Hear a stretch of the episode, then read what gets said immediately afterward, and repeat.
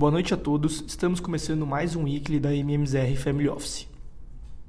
No mercado americano, a semana foi marcada pelo FONC de seguir com o movimento de aumento de juros, com um aumento já precificado pela maioria do mercado de 25 pontos percentuais, atingindo o intervalo de 5 a 5,25% ao ano.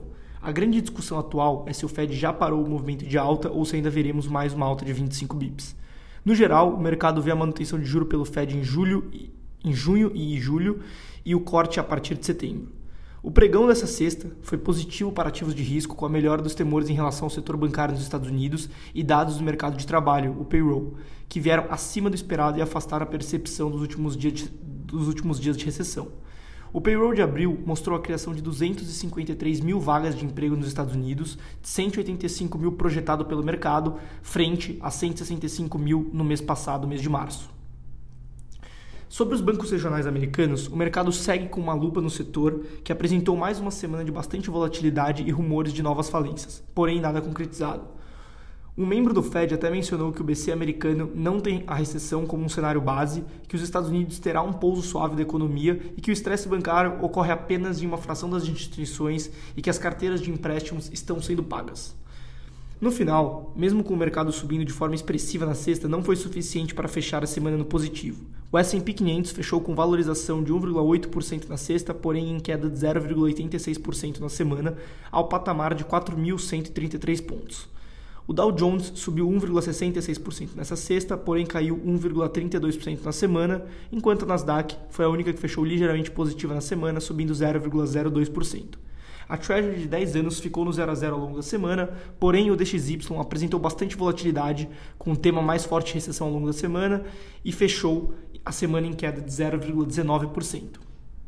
Para a semana que vem, o principal indicador da economia americana será a divulgação do CPI, que é a inflação ao consumidor. Porém, é, também teremos a divulgação do índice de sentimento ao consumidor divulgado pela Universidade de Michigan. No velho continente também tivemos aumento de juros em 25, em 25 pontos percentuais, porém o mercado ainda espera mais algumas altas, já que os indicadores de inflação estão mostrando uma certa resiliência, em alguns países ainda tem cenário de alta. De dados econômicos, ainda observamos, observamos a taxa de desemprego caindo para 6,5% e atingindo a mínima histórica, o que posterga o fim do ciclo de juros, além do PMI e vendas no varejo da Alemanha vindo acima das expectativas do mercado. Também tivemos o PMI de serviços da zona do euro no patamar de 56,2 em abril versus 55 em março, nível mais alto em 11 meses, mostrando resiliência na atividade.